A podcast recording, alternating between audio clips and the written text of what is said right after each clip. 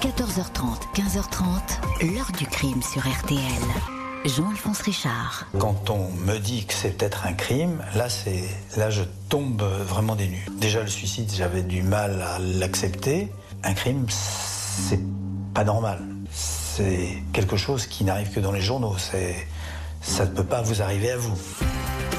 Bonjour, le 13 décembre 2011, Michel Laforge, 64 ans, est découverte morte dans la baignoire de son appartement parisien. Un suicide Peut-être. Mais à y regarder de plus près, le doute s'installe. Il pourrait s'agir d'une mise en scène destinée à cacher un homicide. Le crime d'un familier puisque l'auteur connaissait les lieux et pouvait aller et venir comme il le souhaitait dans l'appartement. La suspecte numéro 1 va vite être démasquée. Une femme de ménage considérée comme une voleuse cupide et pouvant être violente. Fin de l'histoire, sauf qu'en dépit d'éléments accusateurs, de suspicions parfaitement fondées, le personnage de la femme de ménage ne s'imbrique pas parfaitement dans ce puzzle criminel. Fait rarissime en matière judiciaire, la partie civile va s'allier à la défense de l'accusé pour dire que la vérité sur la mort de Michel Laforge est sans doute ailleurs et qu'il manque bien d'autres pièces pour compléter ce tableau. Alors, qui a tué la maîtresse de maison? L'enquête, dix ans après les faits, va-t-elle rebondir? Question posée à nos invités et acteurs de cette étrange affaire. Dans l'heure du crime aujourd'hui, la mort mystérieuse à l'hiver 2011 à Paris de Michel Laforge. On va la retrouver sans vie dans son appartement. Était-elle si dépressive au point d'avoir mis fin à ses jours? Ce 13 décembre 2011, Hervé Laforge, vétérinaire dont le cabinet est installé dans le 15e arrondissement de la capitale, regarde sa montre. Il est un peu plus de 13 heures et son épouse Michel ne l'a pas rejoint au restaurant où il déjeune avec Franck, un ami du couple. Les minutes s'égrènent et toujours pas de Michel. Le téléphone de l'appartement ne répond pas. Aux alentours de 15 heures, le vétérinaire se rend donc au domicile 21 rue Ginou dans le 15e arrondissement. Personne dans le logement jusqu'à ce que Hervé Laforge pénètre dans la salle de bain. Son épouse, en partie dénudée, gît dans la baignoire, immergée dans une eau rougeâtre. On aperçoit une partie de son visage. Les pieds sont eux aussi visibles, les chevilles sont croisées. Michel Laforge, 64 ans, est décédé. Elle tient dans une main un sèche-cheveux qui est branché dans la prise. Quand je l'ai vu, j'ai immédiatement pensé à un suicide, même si je n'en comprenais pas la raison dira plus tard Hervé Laforge. Sur une commode, on trouve des photos de la mère de la défunte, morte depuis quelques années, ainsi que des documents sur les dispositions à prendre en cas de décès. La police effectue les premières constatations et note une série de détails troublants. Ce n'est pas le sèche-cheveux qui a causé la mort. S'il avait été actionné dans l'eau, les plombs auraient sauté et ça n'est pas le cas. Il y a également des traces de sang un peu partout dans l'appartement. En passant les pièces au Blue Star, la police scientifique en détecte sur des housses de club de golf. Dans l'évier, il est également retrouvé quelques cheveux ensanglantés qui ont été nettoyés. La thèse du suicide s'éloigne d'autant plus que deux voisines ont entendu aux alentours de midi un cri strident de femme sans pouvoir le localiser. Le mari signale que des bijoux appartenant à son épouse ont été dérobés ainsi qu'une somme en liquide qui se trouvait dans une enveloppe. L'autopsie indique que Michel Laforge est probablement morte par noyade, pas de certitude, mais sûrement pas par hydrocution. La victime porte une petite plaie à l'arrière du crâne. Elle a sans doute été frappée avec un objet. Le légiste relève encore une meurtrissure à la lèvre et quelques échymoses. Michel, selon lui, ne s'est pas défendu.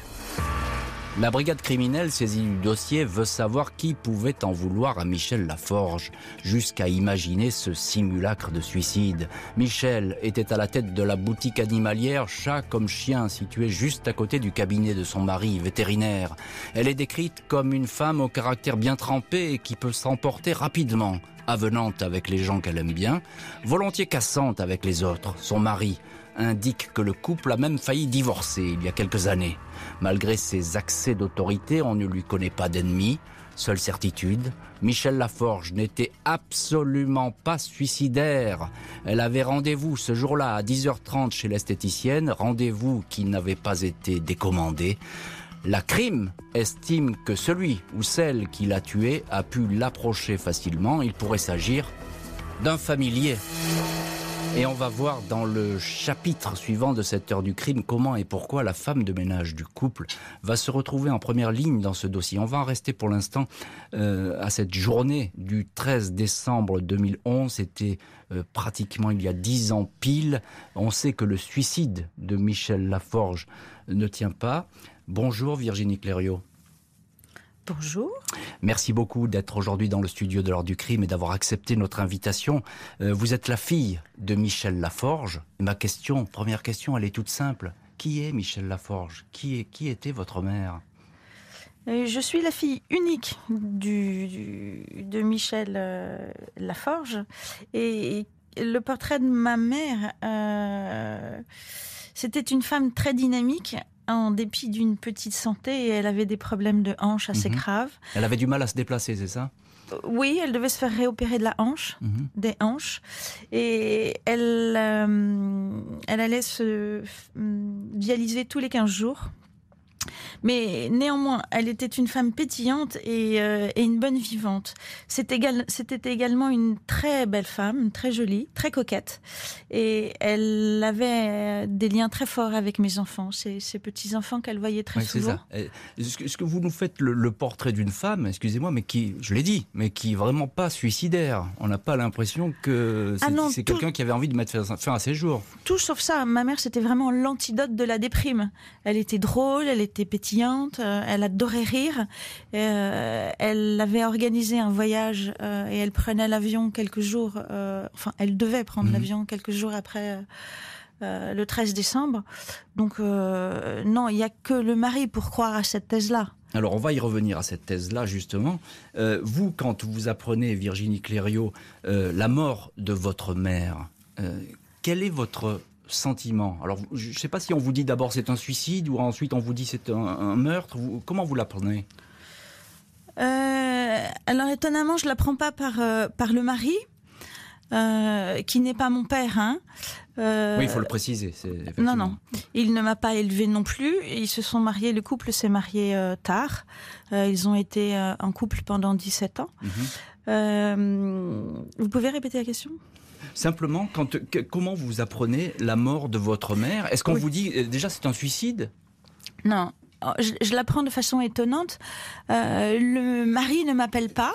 Il avait l'occasion d'appeler, hein, puisque il, a, appelé. Il a votre téléphone. Euh, voilà, mais il, a préféré appeler le père de mes enfants. Et, c'est donc, c'est donc le papa qui est venu me voir. Il était effondré et, qui m'a appris la nouvelle. Euh, écoutez, euh, je ne sais pas quoi vous dire quand on... quand, vous savez qu'elle a été tuée, ou il y a des soupçons en tout cas, on pense que c'est pas très clair cette histoire de, de baignoire, vous réagissez comment? Euh, en fait, le mari tient, tient à, à, cette thèse-là du suicide, mais, mais étonnamment, il n'y a que lui qui croit. Nous, pas du tout, c'était juste impossible. Comme je vous ai décrit ma mère, euh, c'était c'était pas possible. Euh, et donc euh, ça a plané un peu parce que j'étais assommée, je le suis restée pendant de très longs mois. On le serait à moins, c'est bien normal. Et, puis et puis petit à petit, les choses ont bougé et et c'est voilà, il, fallait se rendre à l'évidence que ça ne pouvait pas être un suicide. Euh, le mari euh, restait dans ses positions. On lui a proposé euh, d'imaginer d'imaginer un crime, d'imaginer un accident. Ah oui, pourquoi pas l'accident Ma mère ne prenait jamais de bain puisqu'elle avait des problèmes de hanche. Ah, c'est important. Donc elle, jamais elle fréquentait cette baignoire, j'ai envie de dire, hein, c'est ça? Non, à quelques exceptions près, elle, elle pouvait, elle pouvait y faire tremper euh, des, des, nappes. Euh, oui, c'est ça. Faut faire un peu de, de, lessive, euh, d'élénage, etc. Comme ça se fait beaucoup d'ailleurs dans toutes les familles, j'ai envie de dire. Maître Damien Brossier, bonjour. Bonjour monsieur. Merci beaucoup d'être vous aussi dans le studio de l'ordre du crime. Vous êtes l'avocat de Virginie Clériot qu'on vient d'entendre. J'ai envie de, de, vous demander des détails sur cette scène de crime. À quoi elle ressemble cette on ne sait pas encore si c'est une scène de crime, scène de suicide, scène, d'accident ou cette scène euh, de, crime. On ne sait pas cette scène à quoi elle ressemble. Alors à, quoi est-ce qu'elle ressemble? Alors Il y a assez rapidement euh, des observations premières, puis des vérifications rapides qui permettent euh, d'écarter complètement euh, un suicide et je pense également un accident.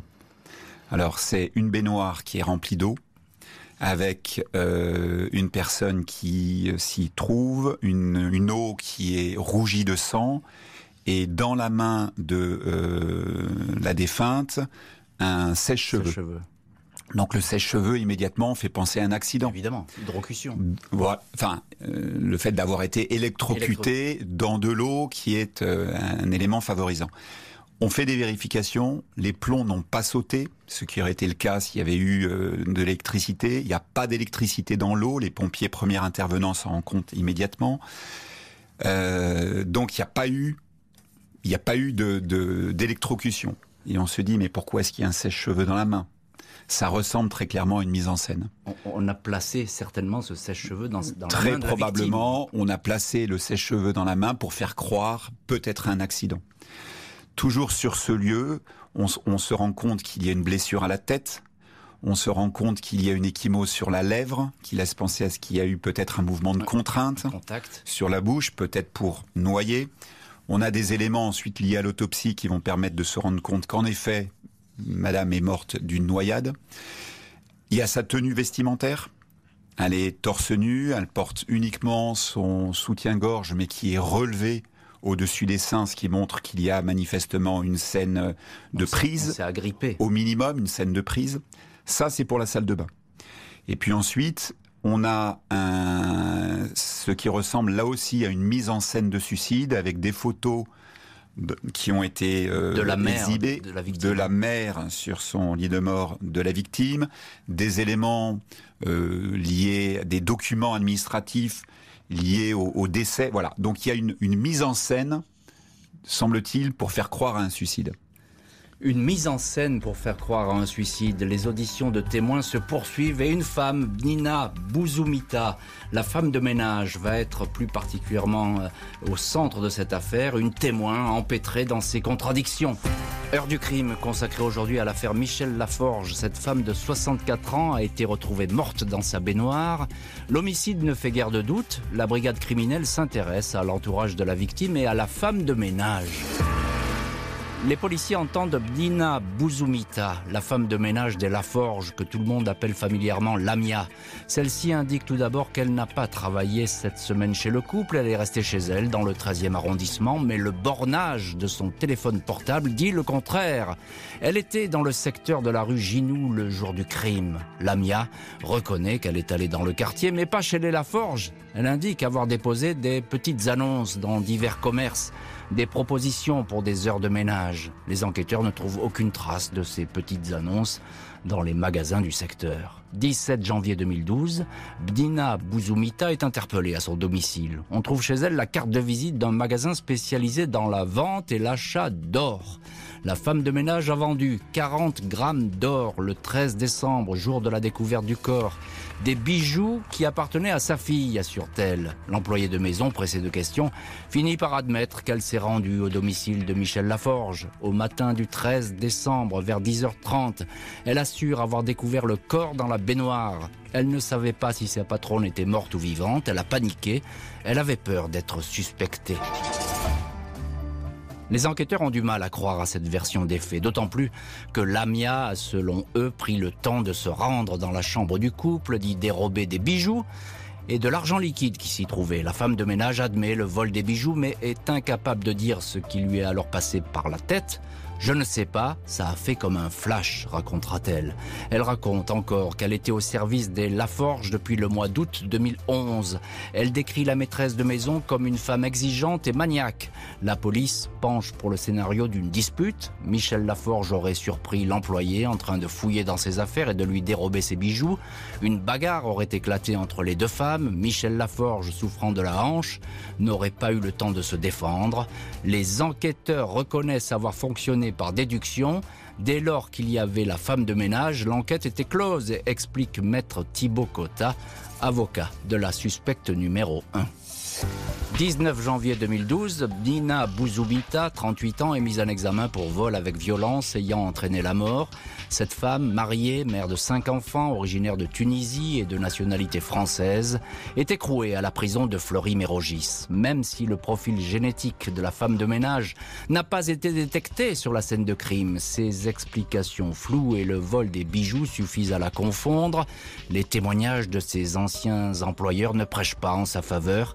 Il la présente comme une voleuse, une menteuse. L'un d'eux indique avoir déposé plainte pour vol de bijoux et de chèques pour un préjudice avoisinant les 16 000 euros.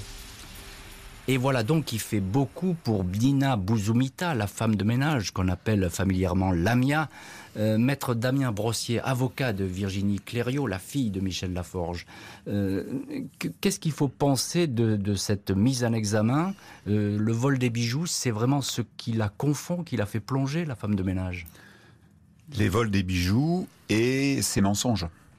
Mmh. si elle avait dès le départ, mais c'était difficile à faire, expliqué entièrement la situation, peut-être que l'enquête aurait euh, évolué autrement, mais il y a les deux. Mmh, il y a les mensonges et le vol des bijoux. Donc ça fait beaucoup pour la brigade criminelle qui se pose des questions fatalement. Hein. Évidemment. Donc on ne peut pas lui faire confiance dès lors qu'elle ment.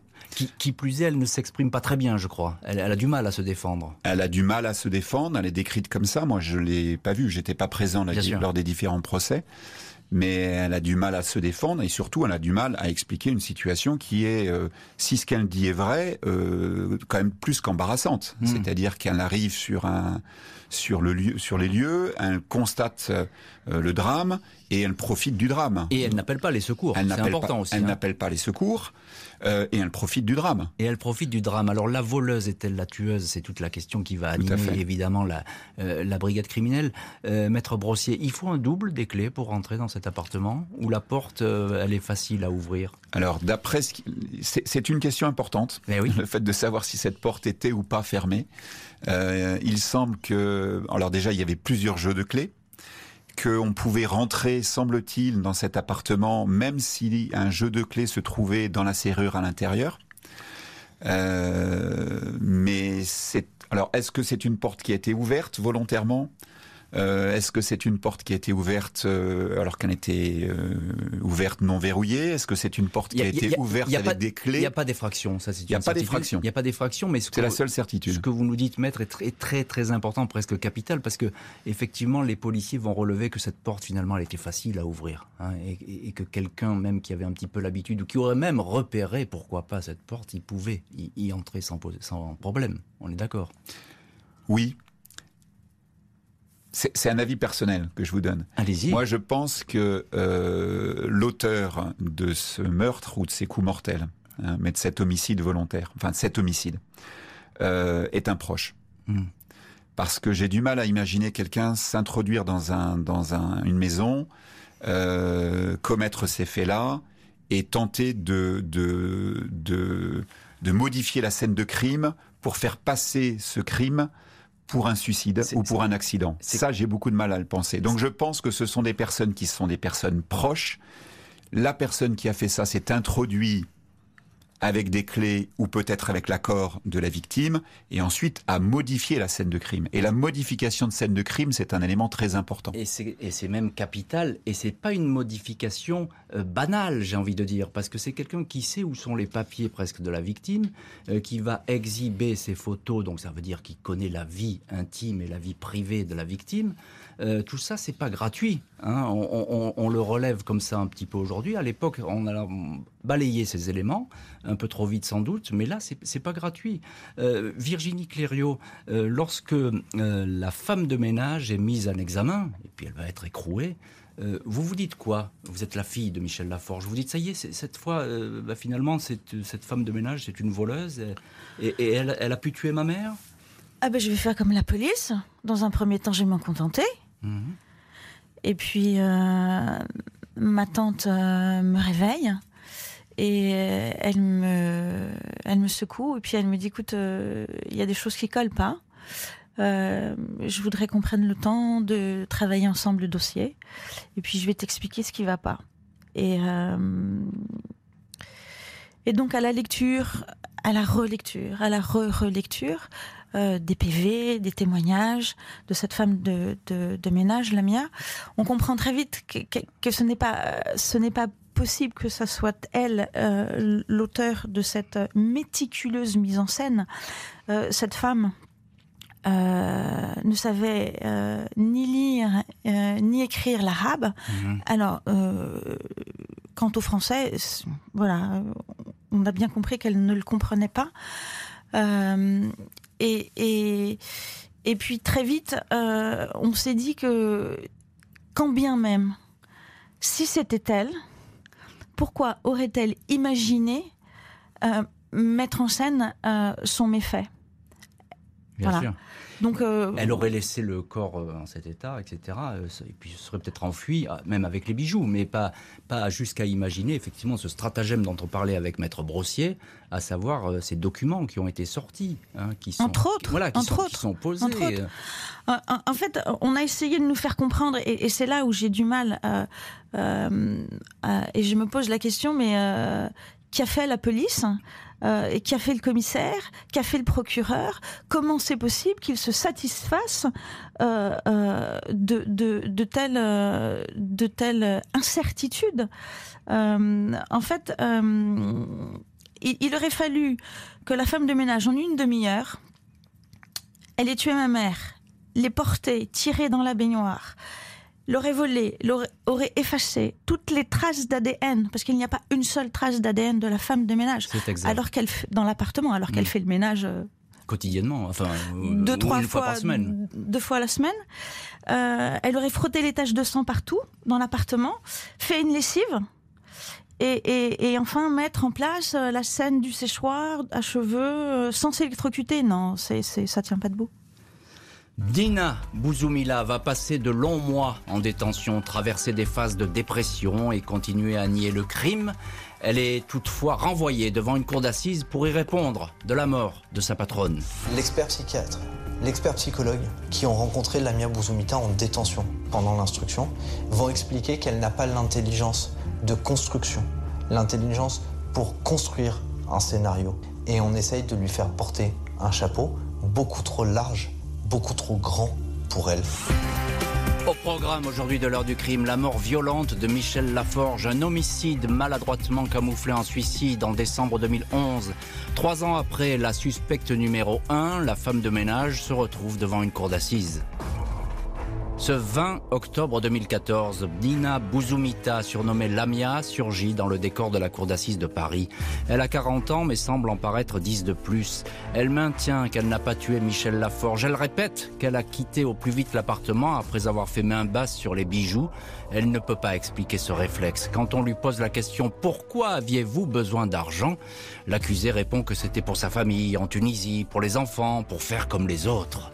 Hervé Laforge, le veuf, indique que Lamia leur avait été recommandée par une amie de Michel, présentée, dit-il, comme une vraie perle d'une honnêteté absolument scrupuleuse. Il décrit sa femme comme enjouée, très attachée à son image, mais également capable d'être cassante. Nina Bouzoumita se défend mal, argumente dans un mauvais français d'une voix quasiment inaudible. Lors d'une audience, elle s'évanouit et demande à se reposer. Quand la présidente lui demande si elle a vu le visage de la femme dans la baignoire, elle répond non explique avoir reconnu Madame Laforge grâce à son bout de pantalon. Pourquoi n'avez-vous pas prévenu les secours? Réponse J'avais peur, j'avais volé. La présidente lui demande pourquoi, le jour de la mort de Michel Laforge, elle a appelé à sa boutique pour lui parler. Ça vous arrive souvent d'appeler les morts? Interroge la présidente. Pas de réponse. Le verdict tombe. Dina Bouzoumita est condamnée à 18 ans de réclusion. Virginie Clériot, fille de Michel Laforge, vous étiez évidemment à, ce procès, vous y avez assisté avec une partie de votre famille. Euh, Qu'est-ce que vous attendiez de, ce procès, de ces audiences?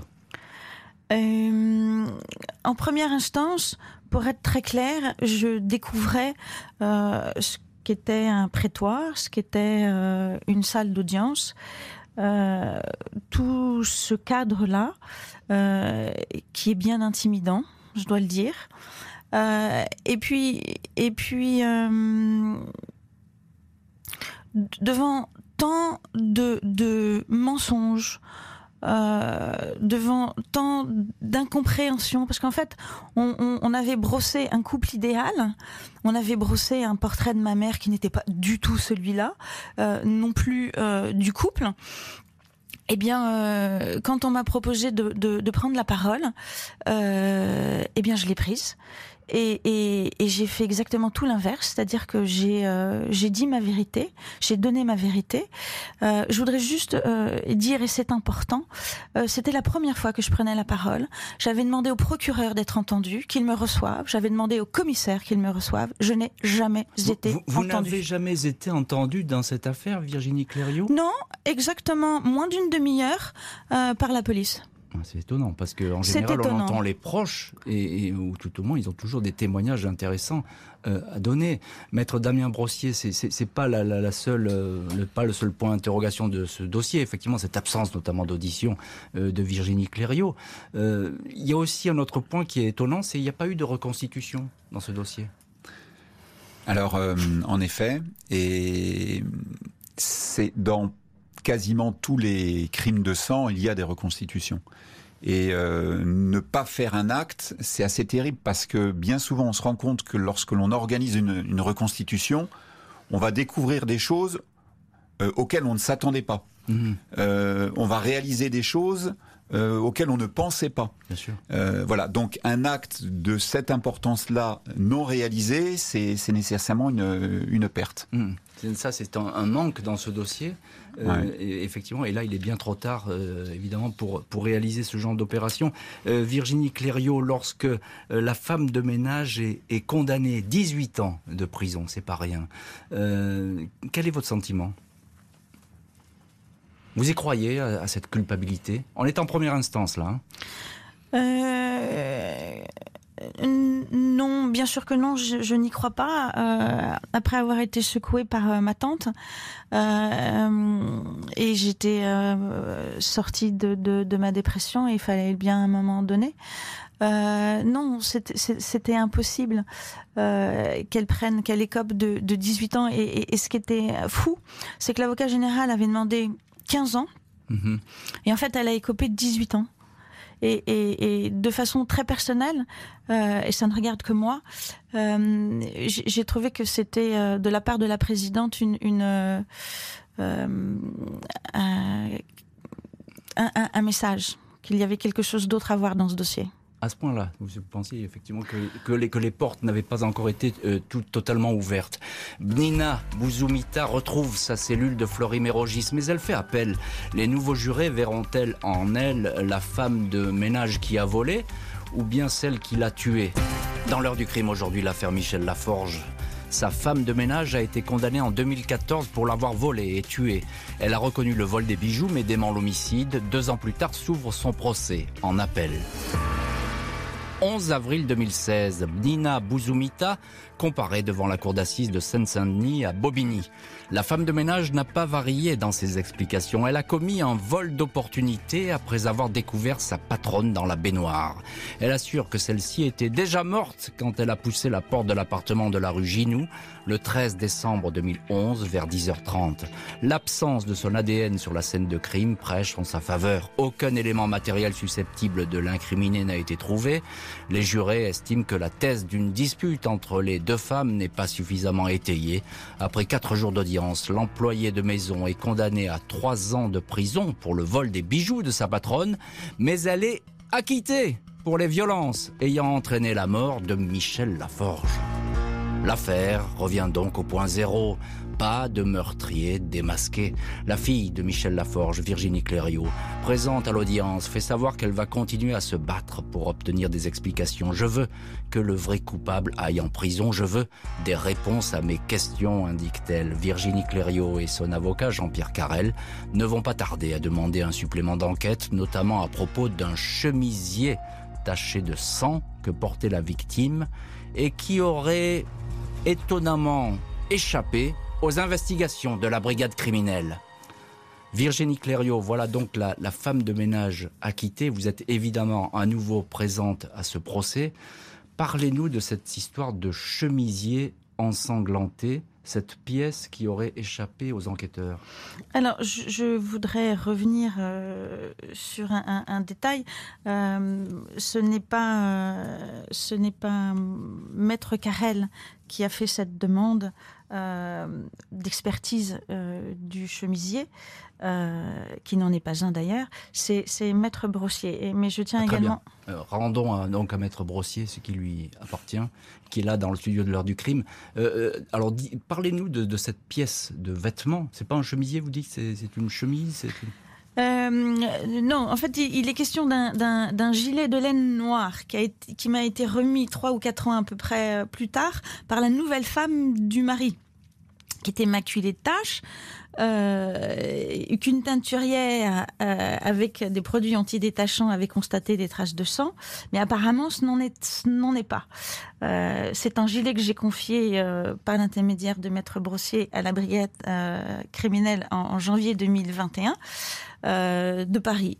Après, quant à savoir si ce sont des taches de sang, eh bien, malheureusement, il ne suffit pas de le demander, car en fait, quand j'ai posé la question, bah, si ce n'est pas des taches de sang, qu'est-ce que bah, on m'a dit, ils en savent rien. Maître Brossier, est-ce que des expertises ont été faites sur cette pièce de vêtement? Je trouve que sur cette pièce de vêtement, je vais vous répondre, mais c'est assez intéressant et révélateur du fonctionnement de la justice. Dès lors qu'il y a un acquittement, on considère que l'affaire est terminée. Le dossier, il est rangé. C'est fini. Et on n'en entend plus parler. Hmm. Or, s'il y a un acquittement, ça veut dire qu'il y a un homicide et qu'il n'y a pas d'auteur. Hmm. Donc ça devrait être un dossier qui devrait de nouveau vivre. Là, en l'espèce, Madame a récupéré ce chemisier qui était taché, qui présentait à plusieurs endroits des taches. Il lui a été indiqué que c'était des taches de sang. Normalement, une simple demande aurait dû immédiatement être suivie des faits pour qu'une expertise soit réalisée, que l'on sache si oui ou non c'était des taches de sang, à qui appartenait ce sang si c'était du sang et est-ce qu'il y avait des traces d'ADN il a fallu des mois et des mois d'intervention, de médiatisation, de façon à pouvoir enfin obtenir cette expertise. Cette expertise, on en a eu le résultat. Il est euh, pour euh, Madame décevant parce que ce n'est pas du sang. Ah. Euh, donc ça n'est pas une piste intéressante. et l'ADN qui a été retrouvé est un ADN finalement de proche, donc pas un ADN non plus sur lequel on peut baser euh, une poursuite d'investigation. Mais encore une fois, les difficultés que l'on a eues pour obtenir cette simple vérification qui aurait dû être faite finalement très rapidement révèlent le fonctionnement habituel, hélas, de la justice en la matière. Et le fait est, c'est qu'il n'y a toujours pas de, coupable euh, dans cette affaire. La fille de Michel Laforge souhaite de tout son cœur que la vérité enfin apparaisse, un long combat qui va se heurter aux réticences et à une certaine inertie de l'appareil judiciaire. Heure du crime consacrée aujourd'hui à la mort toujours inexpliquée de Michel Laforge en décembre 2011. Les proches de la victime et notamment sa fille ne désespèrent pas d'obtenir l'ouverture d'une nouvelle enquête. Dix ans après le décès de Michel Laforge, les questions sont toujours plus nombreuses que les réponses. Personne ne peut dire qui a abrégé l'existence de cette femme au sein même d'un appartement retrouvé sans aucune trace de désordre. Le scénario retenu par les légistes penche pour celui d'une courte bagarre. Michel Laforge aurait perdu l'équilibre et aurait chuté. Inanimée sur le rebord de la baignoire, elle aurait ensuite été poussée dans cette même baignoire vide. Quelqu'un aurait ouvert les robinets et provoqué la mort par noyade d'une femme inconsciente. Scénario qui ne s'appuie que sur des suppositions. Après toutes ces années, personne n'est en mesure de donner la clé du décès de l'occupante de l'appartement. Face à toutes ces interrogations et surtout l'absence de coupable, la fille de Michel Laforge est la première à demander une nouvelle enquête pour que les circonstances de ce meurtre soient établies. La justice n'a pour le moment pas donné suite à cette requête. Et vous êtes la fille évidemment de Michel Laforge. Virginie Clériot est l'une de nos invitées aujourd'hui dans le studio de l'heure du crime. Pas d'enquête euh, rouverte. Cela fait dix ans que votre mère est décédée. Dix ans, c'est beaucoup d'années. Euh, comment vous avez vécu toute cette période et, puis comment vous arrivez à vous projeter vers l'avenir? Euh, je, suis malheureusement, comme toutes les familles, confrontées à l'assassinat d'un proche. Euh, nous sommes à la fois brisés, notre vie a, périclité, et, en même temps très en colère parce que rien ne bouge. En fait, les cold cases euh, s'entassent et, il se passe euh, franchement pas grand-chose. Et quand bien même il se passerait quelque chose, euh, malheureusement, c'est pas notre dossier qui, qui, vient sur le mmh. dessus de la pile, et on ne sait pas vraiment pourquoi il vient pas au-dessus de la pile. Euh, en fait, à nouveau, comme, toutes ces, familles déchirées, euh, attendre 10 ans, euh, attendre 20 ans, parfois 30 ans, c'est juste odieux, c'est juste abominable. Donc euh, ce que je demande à, la justice, c'est qu'elle entende notre désespoir et que nous sommes en fait doublement victimes. Nous sommes victimes d'avoir perdu un proche par un crime odieux et, nous sommes doublement victimes par le fait que euh, victimes d'un dysfonctionnement de, la justice, euh, d'une enquête euh, bâclée. d'une seule période. Il faut pas mourir en période de Noël. Dixit un brigadier. Non, non, il vaut mieux mourir euh, après le après le Nouvel An. C'est le bordel, c'est le foutoir hmm. pendant cette période. Donc en fait, euh, victime il faut tout refaire. Victime de ce temps qui s'écoule inexorablement et où, vous n'obtenez finalement aucune réponse. Euh, Maître Damien Brossier, je suppose évidemment que vous êtes d'accord avec ce que dit Virginie Clériot il y a dans ce dossier, on l'a dit, plus que des zones d'ombre, il y a des, interrogations qui sont vraiment importantes, et notamment cette espèce de simulacre de, suicide, cette mise en scène. On a l'impression presque que le, le meurtrier, j'ai envie de dire, en tout cas la personne qui a provoqué la mort euh, de Michel Laforge, a signé son crime. Il y a des choses que l'on sait. Elle est morte de morte violente. Il y a des choses que l'on peut penser très fortement, et l'on a de bonnes raisons de le penser, c'est que la personne qui a fait ça est quelqu'un de proche, d'intime. Mhm. Un cambrioleur de passage, il fuit euh, dès lors que le crime est commis. Quelqu'un qui a besoin de maquiller la scène de crime en utilisant des éléments, photos, documents administratifs montre par là qu'il connaît parfaitement la victime et s'il a besoin de maquiller la scène de crime, c'est que cette scène de crime, elle va le concerner directement, il sera proche de l'enquête. Donc mmh. c'est un proche qui a tué et c'est une femme qui a été tuée. Donc évidemment, on peut pas vivre avec ça. Mmh. Euh, pour la justice, le travail a été fait parce que le doute a bénéficié à l'accusé, mais pour euh, pour les proches, on peut pas vivre avec ça. C'est un proche qui a tué ma mère et on ne sait toujours pas dix ans après qui c'est. C'est ce que nous dit L'autre élément qui est assez révélateur, c'est que ce qui est terrible, c'est lorsqu'on en a immédiatement une piste. Parce que bien souvent, à ce moment-là, la justice se concentre essentiellement sur cette piste et lâche toutes les autres.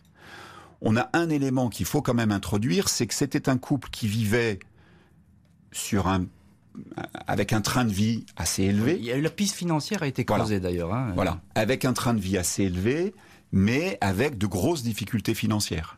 Hmm. Il y avait euh, une maison secondaire qui avait dû être vendue pour faire face aux, dettes. Il y avait euh, une clinique dont on avait du mal à rembourser les traites. Donc il y avait de véritables difficultés financières. Ce, volet-là, il n'a pas été assez feuilleté par les Il a été un petit peu. Il, est connu. Il existe dans le dossier. Il, hein. est connu dans le dossier, donc on ne peut pas dire qu'il soit étranger au dossier, mais il n'intéresse pas dès lors que ça ne concernait pas euh, la suspecte numéro un. En un mot, euh, Maître Brossier, on arrive à la fin de l'émission. En un mot, euh, il faudrait quoi pour faire rebondir le dossier? Un témoignage euh? Alors peut-être un témoignage. Souvent les choses sont sues. peut-être qu'un témoignage permettrait à ce moment-là de réouvrir l'information et de, se, de reprendre le dossier avec d'autres hypothèses. Virginie Clériot, le dernier mot évidemment, je vous le donne. Vous, avez espoir aujourd'hui que l'enquête reparte? Ça, ça vous tenaille encore cet espoir aujourd'hui? On vous sent très touché, mais on comprend. Je, pense que vous vous battrez jusqu'au bout pour que, essayer d'avoir un, complément d'enquête ou que le dossier soit rouvert une bonne fois pour toutes. C'est difficile. Je suis forcément très très émue. Euh, je, voudrais euh, profiter, si c'est possible, que vous donniez un, numéro de téléphone Euh, je, voudrais faire un appel. Si, si ce jour du 13 décembre, euh, quelqu'un euh, a entendu les cris forcément de ma mère autour de midi, ou qui a des remarques à, aussi, aussi, aussi simples soient-elles, autour de la rue Saint-Charles, de la rue du 21 rue s'il vous plaît, vous n'avez pas eu vous avez eu peur de, de de, euh, de, témoigner à l'époque. De témoigner à l'époque, je, vous demande sincèrement, je vous en eh supplie même. Et, Osez aujourd'hui, on a besoin de vous. Virginie Clériot, votre message est bien passé et le numéro sera sur euh, rtl.fr, sur la page de l'heure du crime. Merci beaucoup Virginie Clériot, maître Damien Brossier d'avoir été les invités de l'heure du crime. Merci à l'équipe de l'émission, Justine Vignot, Marie Bossard et Dani Matouk. L'heure du crime, présenté par Jean-Alphonse Richard sur RTL.